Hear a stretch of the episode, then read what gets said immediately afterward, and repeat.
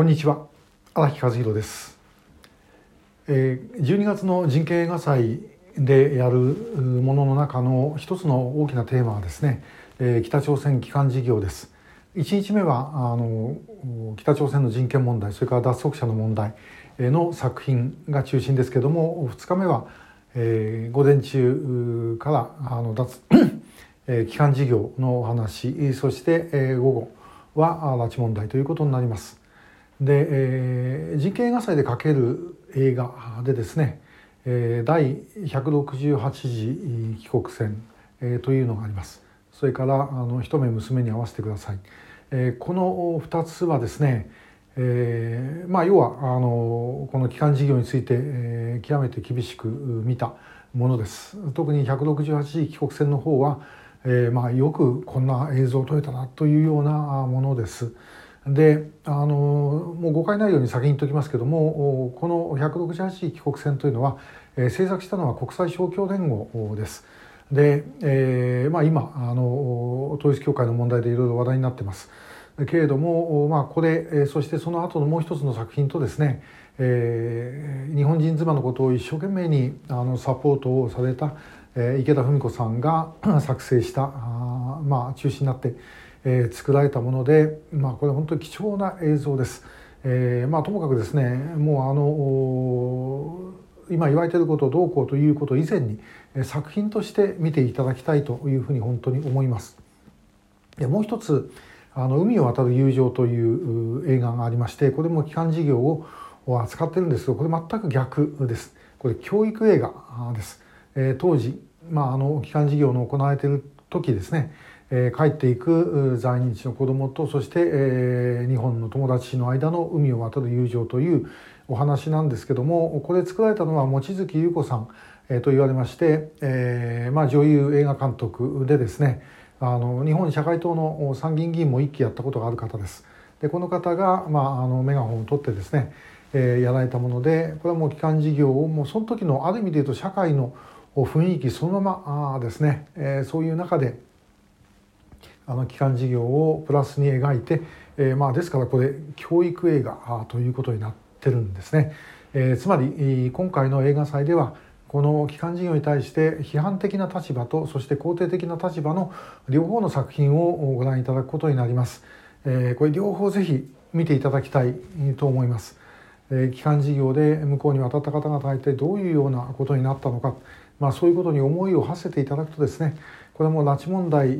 というのはまあさらに広がってその先にはですね基幹事業があるわけです。で基幹事業のとそれから拉致問題というのもですね決して区別して語ることはできない、まあ、そういう問題です。我々にとって絶対これを忘れてはいけないことだというふうに思います。9万3,000人そのうち約7,000人が日本国籍所有者そのうち約2,000人弱が日本人妻でした。もう皆さん本当にですね、えー、苦労される、まあ、日本国籍の方はもちろんですけれどももともと送電系の在日の方で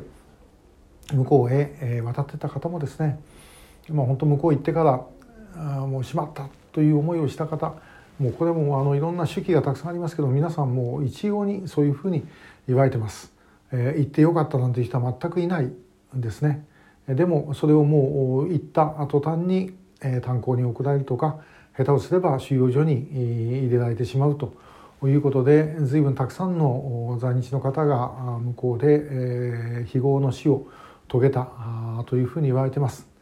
えー、お母さんがもう死んだら日本の方に向けて、えー、埋めてくれというふうに言われたとかあるいはもうその日本から来た人たち同士で集まってですね日本の話をして懐かしがってたとか、まあ、そういう話がありました。え、川崎英子さんが言ってましたけども北朝鮮で警察の人間からですね、えー、在日の帰国者はあのまあその政治犯というか思想犯みたいなのがいるんだけども要は普通のですねあの犯罪を起こす人間はいない、えー、というふうに言われたと言ってました。まあ、つまり、まあ、その日本で育ってきてるから、まあ、順法製品があってですね向こうの人間とは違うということだったんだろうと思います。えー、まあでも行った方々ほとんど戻ってくることはできないそして脱出すればですねえその先無事に日本に来られた方というのはまあごく一部だと思います多くの方は中国に入る入ってから捕まって戻されたとかあるいは入る前に、え射殺された方もおられるでしょうしまた今でもひょっとしたら中国でですねあのなんとか出たいというふうに思っていながら隠れて住んでいる方もいるかもしれません。この北朝鮮の問題というのは北朝鮮のさまざまな人権問題の中でですね日本人の拉致被害者だけそこだけ引っこ抜いて取り返してくるということはできないんです。これも全部やるつもりでですねやっていかなければいけない。でもちろんそれは日本人の拉致被害者を救出するというのが一番重要な問題かもしれませんがでも同様に苦しんでいる人たちがたくさんいるんだということはあまああの我々、え肝に銘じてそしてそういう方々を救うことが同時にいろんな情報を得たりで協力を得たりして拉致被害者の救出にもつながるということはあのぜひ考えておいていただきたいなというふうに思う次第です。えー、今日はこの基幹事業のことについてお話をいたしました。またぜひあの神戸の映画祭で3本の作品ご覧になってください。今日もありがとうございました。